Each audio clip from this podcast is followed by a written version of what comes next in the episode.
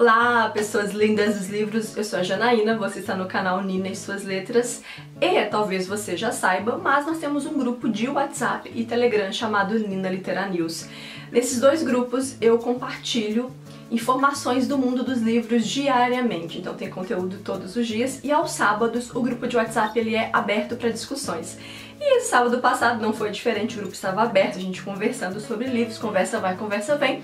Uma pessoa falou da sua dificuldade de ler alguns livros do Machado de Assis. E aí aquilo já me deu um insight, eu falei, bom, vou gravar um material sobre isso, porque eu acredito que muita gente deve ter dificuldade para ler clássicos. Portanto, se você já teve algum tipo de dificuldade ou você conhece alguém que teve dificuldade, acompanhe esse vídeo. Acho que ele pode ajudar muita gente. Já vai clicando no gostei.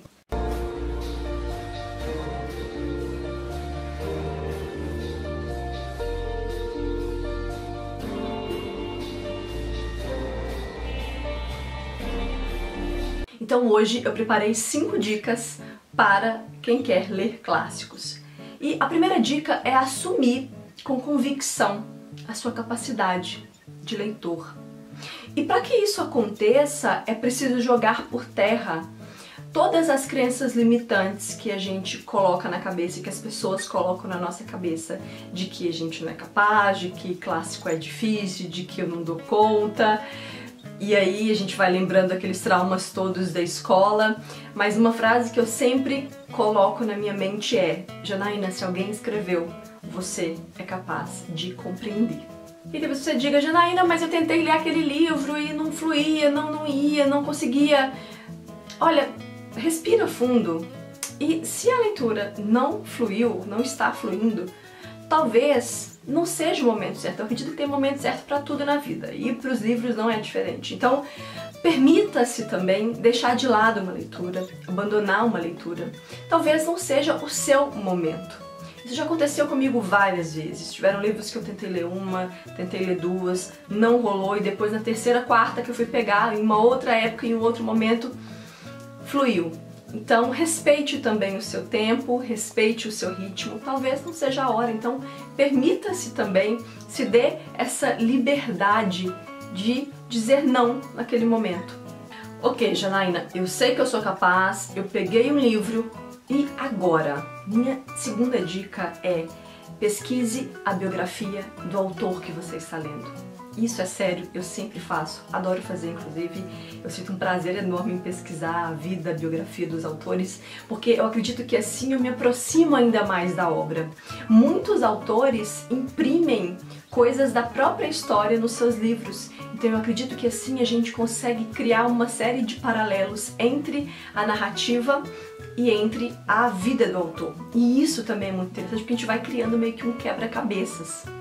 Então estude, pesquise bastante sobre a história do autor e aí vale assistir documentário, vale ver vídeo no YouTube, é, vale pesquisar em outras fontes, porque assim você pode inclusive entender qual era o propósito daquele autor com aquela obra. E beleza, você tá lá com o livro nas mãos, você sabe que você é capaz, você pesquisou sobre a vida do autor, você tá animadíssimo. A minha terceira dica é busque materiais de apoio. Aí vale teses, pesquisas, às vezes outros livros que citam, adaptações cinematográficas, a gente tem muitas por aí. Então vale muito a pena você buscar materiais de apoio, materiais que falem sobre aquela obra, estudos que talvez falem sobre aspectos específicos. Eu também amo fazer isso. É, para mim é uma viagem, tá? É uma delícia fazer isso. Só que, o que é importante avisar?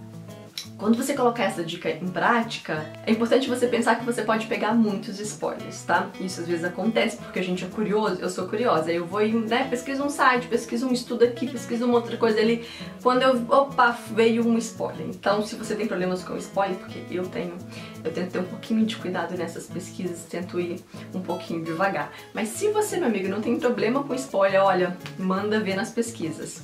Quarta dica, seja curioso, pesquise sobre o contexto de época. Às vezes a gente pega aí um livro do século 18, 19 e aí você começa a ler e você fala, meu Deus do céu, como assim? É, que situação é essa que está acontecendo? Não estou entendendo, não faz sentido para mim aqui no século 21. Então, quando você mergulha, quando você decide mergulhar no contexto de época, você entende o que estava acontecendo é, naquele país, naquela época. Então tudo começa a fazer mais sentido para você.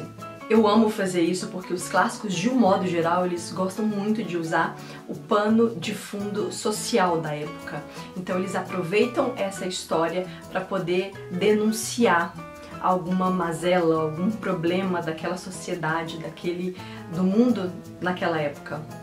Então, saber um pouquinho da história, saber um pouquinho da situação socioeconômica, sociopolítica da época faz total diferença.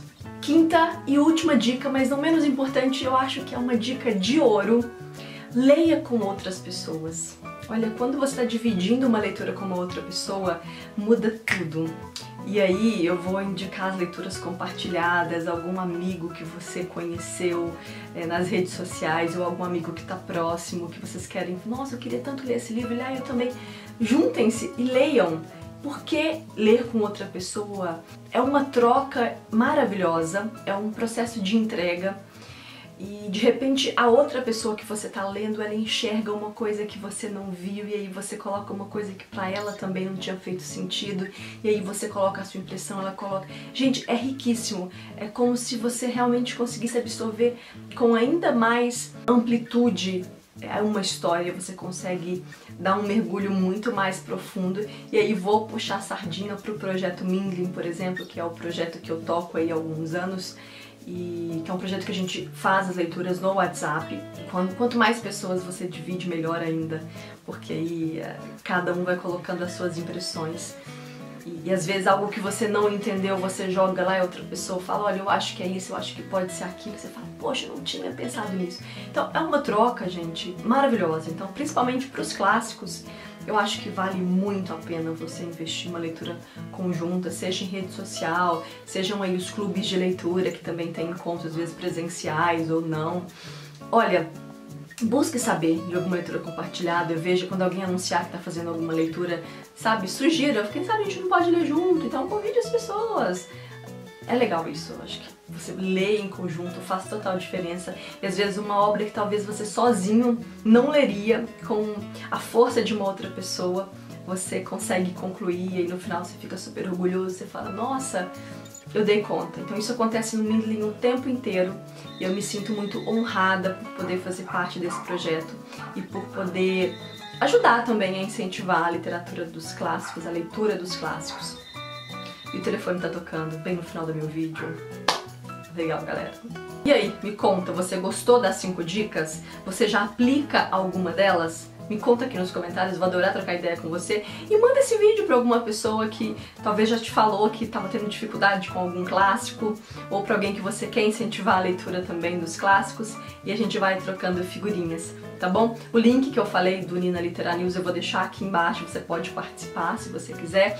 Vou deixar também link para o wishlist, dados de caixa postal. Se você por acaso for comprar algum livro na Amazon, aproveitando aí Black Friday, aproveitando essas promoções todas, não esquece de usar o link aqui do canal. Quando você compra usando o nosso link, você ajuda o canal com uma pequena comissão sem pagar nada a mais por isso. Vou deixar também o link do Padrim. Se você quiser apoiar este projeto literário chamado Nina e suas letras. Vai ser um prazer te ter como padrinho ou madrinha. Quero aproveitar e agradecer os padrinhos aqui do canal, tá bom? E a gente se vê no próximo vídeo. Um beijo até lá. Tchau!